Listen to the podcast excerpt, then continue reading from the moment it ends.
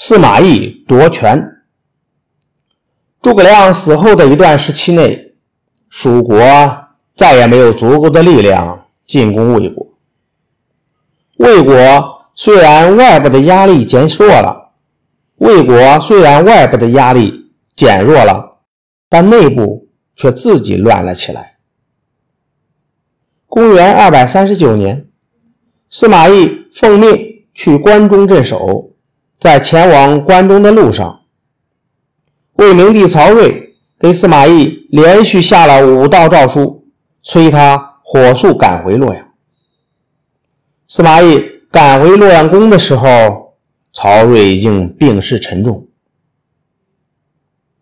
他握着司马懿的手，看着八岁的太子曹芳说。我等你来是要把后事托付给你，你要和曹爽辅佐好太子曹芳。司马懿说：“陛下您就放心吧，先帝不也是把陛下托付给我的吗？”曹睿死后，太子曹芳即位，这就是魏少帝。司马懿和大将军曹爽奉曹睿遗诏。共同执掌朝政。司马懿本人才智出众，文武双全。他在曹操执政时期，曾经帮助曹操推行屯田制。曹操的儿子曹丕废掉汉献帝，自立为帝，司马懿也帮助出过许多主意，立了大功。因此，他得到了曹丕的信任，掌握了军政大权。曹爽呢？这个人没什么才能，但却倚仗着自己是皇室宗亲，总想排挤司马懿，独揽大权。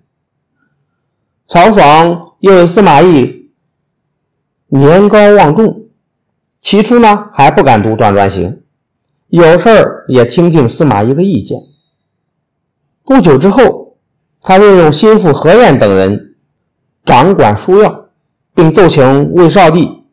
提升司马懿为太傅，这样司马懿表面上升了官，实际上却被削了权。曹爽又安排自己的弟弟曹丕担任中领军，率领进兵。曹训任五位将军，掌管了一些军权。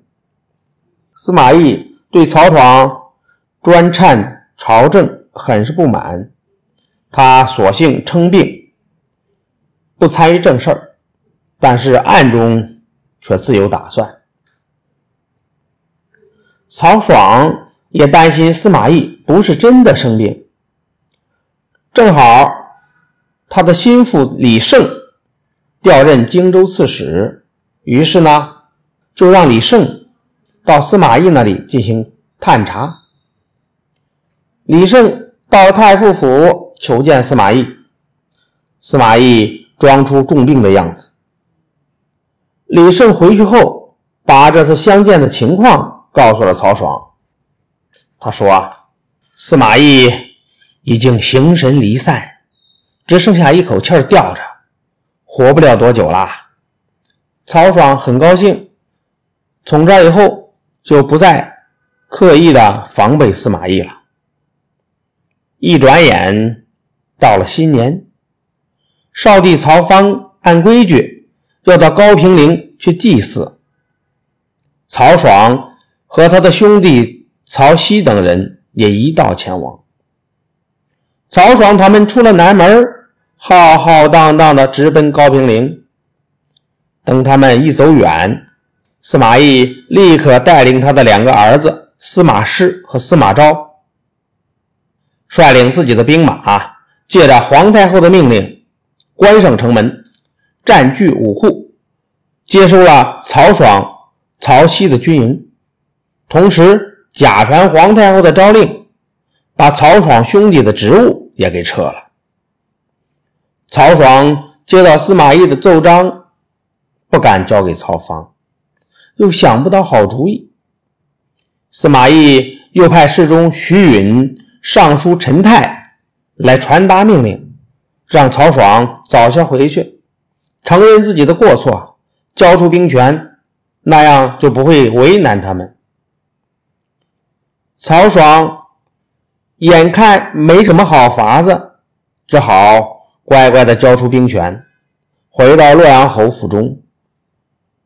司马懿把少帝曹芳接到宫里，当天晚上就派兵包围了曹爽的府邸，在四角搭上高楼，叫人在楼上查看曹爽兄弟的举动。没过几天，他又让人诬告曹爽谋反。把曹爽一伙人全部处死了。